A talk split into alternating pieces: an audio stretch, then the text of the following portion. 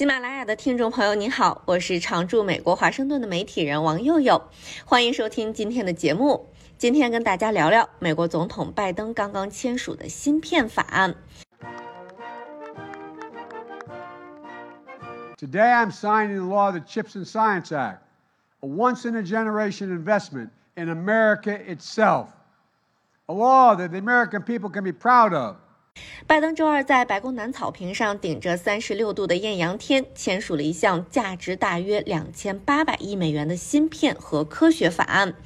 这项法案的制定历时一年多，最终是在上月底在两党的支持下由国会两院通过。很多人出席了这个签署仪式，包括美国众议院议长佩洛西、参议院多数党领袖舒默等国会领袖，还有美光、英特尔、洛克希德马丁。惠普、超威等业界的公司高管，以及各路地方政商界人士，拜登在这个签署仪式上就说：“今天我签署了芯片和科学法案，这是对美国自身千载难逢的投资，是美国人可以引以为豪的法律。”那这项法案具体包括什么内容呢？第一。法案将为美国半导体生产和研究提供五百二十七亿美元的补贴，以及价值约两百四十亿美元的投资税收抵免。第二，法案将授权在十年内投入两千亿美元，以促进美国的科学研究。美国国会仍然需要通过单独的拨款立法来为这部分的投资提供资金。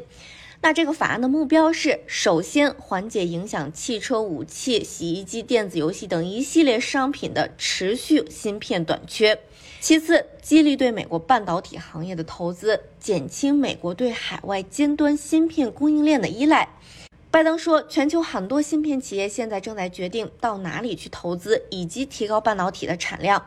放眼看，中国、日本、韩国、欧盟都进行了几十亿美元的历史性投资，以吸引企业到他们的国家和地区生产这些芯片。但拜登说，这些行业领袖也看到美国正在回归，并且引领这个行业。But these industry leaders also see America is back and leading the way.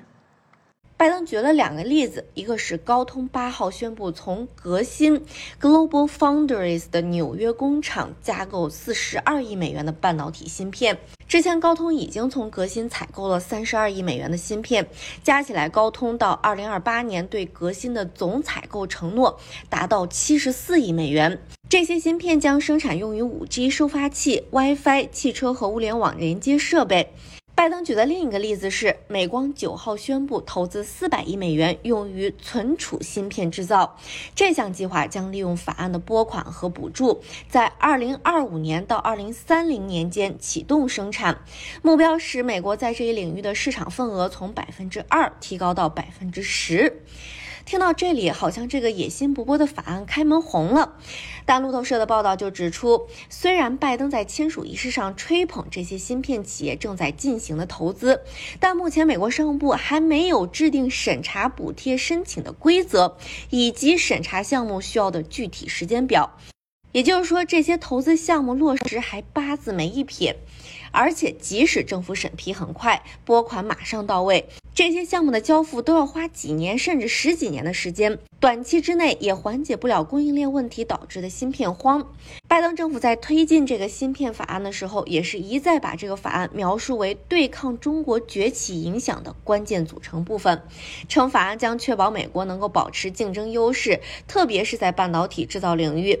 拜登政府官员之前也是为国会议员举行了多次简报会，来概述法案对美国国家安全的影响。拜登今天在签署仪式上也点名中国，说美国不仅需要这些高端芯片来制造标枪导弹，还需要这些高端芯片用于未来更加依赖先进芯片的武器系统。不幸的是，美国现在完全不在本土生产这些先进芯片，而中国正在试图超越美国，并制造这些先进芯片。Unfortunately, we produce 0% of these advanced chips now. And China is trying to move away ahead of us. 那美国国会为什么会在这个时候通过这个法案？拜登又为什么要这么高调的宣传这个法案呢？大家可能知道，美国国会现在其实是处于历史上非常分裂的时期，几乎什么法案两党都要撕扯半天。但凡是牵扯到应对中国，两党就会罕见的统一。今年又是选举年，十一月美国就将迎来中期选举，在这个时候，两党都不愿意显示对华软弱，这也是为什么这个法案会得到两党的支持，迅速的通过。所以，我们看到有关美国外交政策的新闻的时候，可以多留意一下最近美国的内政局势，因为外交常常是内政的一个延续。今天就聊到这儿了，大家有什么想法，欢迎留言分享。希望你今天过得充实愉快，拜拜。